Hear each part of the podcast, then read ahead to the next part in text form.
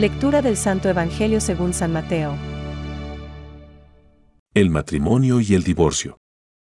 Se acercaron a él algunos fariseos y, para ponerlo a prueba, le dijeron, ¿Es lícito al hombre divorciarse de su mujer por cualquier motivo? Él respondió, ¿No han leído ustedes que el Creador, desde el principio, los hizo varón y mujer? ¿Y qué dijo?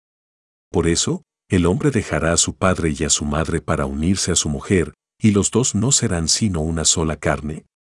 De manera que ya no son dos, sino una sola carne. Que el hombre no separe lo que Dios ha unido, le replicaron. Entonces, ¿por qué Moisés prescribió entregar una declaración de divorcio cuando uno se separa? Él les dijo.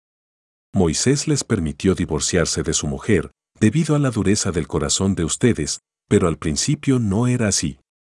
Por lo tanto, yo les digo, el que se divorcia de su mujer, a no ser en caso de unión ilegal, y se casa con otra, comete adulterio, los discípulos le dijeron.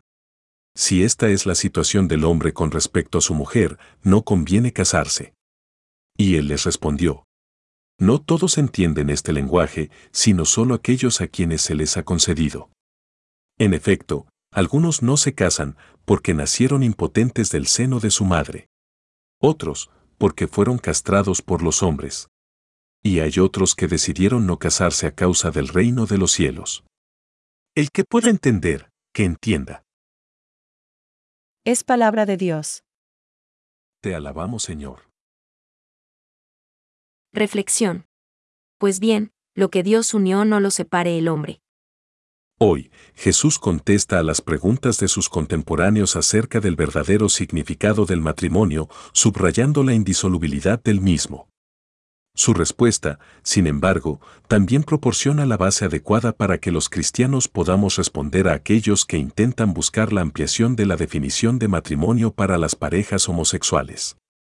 Al hacer retroceder el matrimonio al plan original de Dios, Jesús subraya cuatro aspectos relevantes por los cuales solo pueden ser unidos en matrimonio un hombre y una mujer. 1. El Creador, desde el comienzo, los hizo varón y hembra. Mateo 19:4. Jesús nos enseña que, en el plan divino, la masculinidad y la feminidad tienen un gran significado. Ignorarlo, pues, es ignorar lo que somos. 2. Por eso dejará el hombre a su padre y a su madre, y se unirá a su mujer. Mateo 19:5.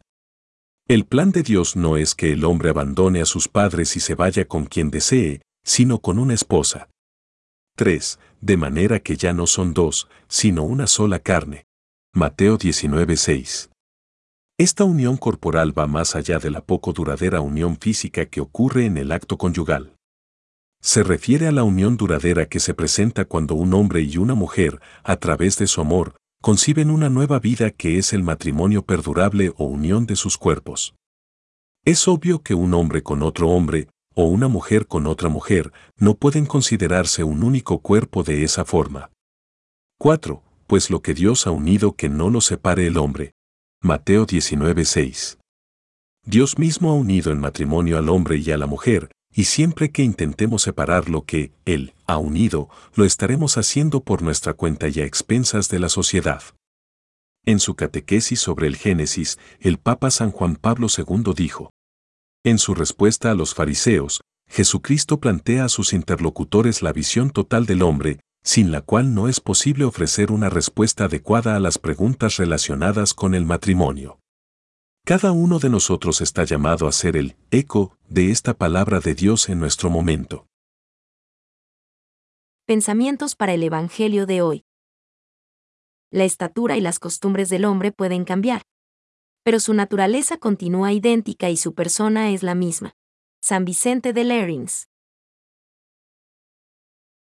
En la narración bíblica aparece la idea de que el hombre es de algún modo incompleto, constitutivamente en camino para encontrar en el otro la parte complementaria para su integridad, es decir, la idea de que solo en la comunión con el otro sexo puede considerarse completo. Benedicto XVI.